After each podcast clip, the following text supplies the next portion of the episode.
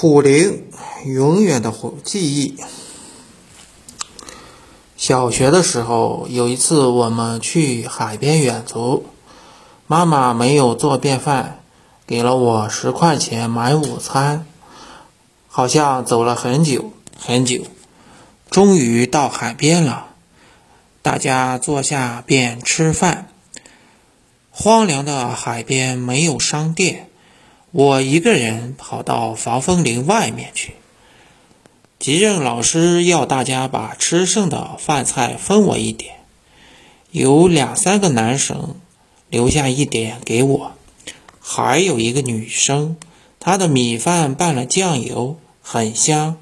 我吃完的时候，她笑眯眯地看着我，短头发，脸圆圆的。她的名字叫温香玉。每天放学的时候，他走的是经过我们家的一条小路，带着一位比他小的男孩，可能是弟弟。小路边是一条清澈见底的小溪，两旁竹荫覆盖。我总是远远地跟在他后面。夏日的午后特别炎热，走到半路他会停下来，拿手帕在溪水里浸湿，为小男孩擦脸。我也在后面停下来，把肮脏的手帕弄湿了擦脸，再一路远远地跟着他回家。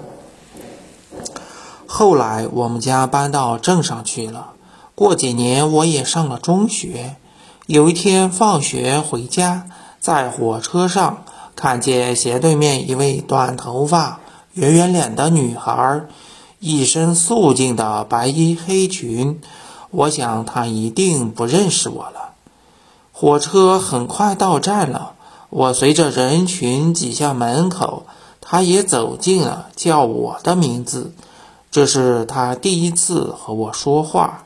他笑眯眯的和我一起走过月台，以后就再也没有见过他了。这篇文章收在我出版的《少年心事》这本书里。书出版后半年，有一天，我忽然收到出版社转来的一封信，信封上是陌生的字迹，但清楚地写着我的本名。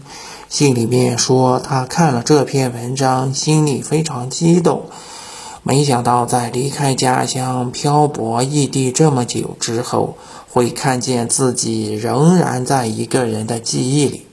他自己也深深记得这其中的每一幕，只是没想到越过遥远的时空，竟然另一个人也深深记得。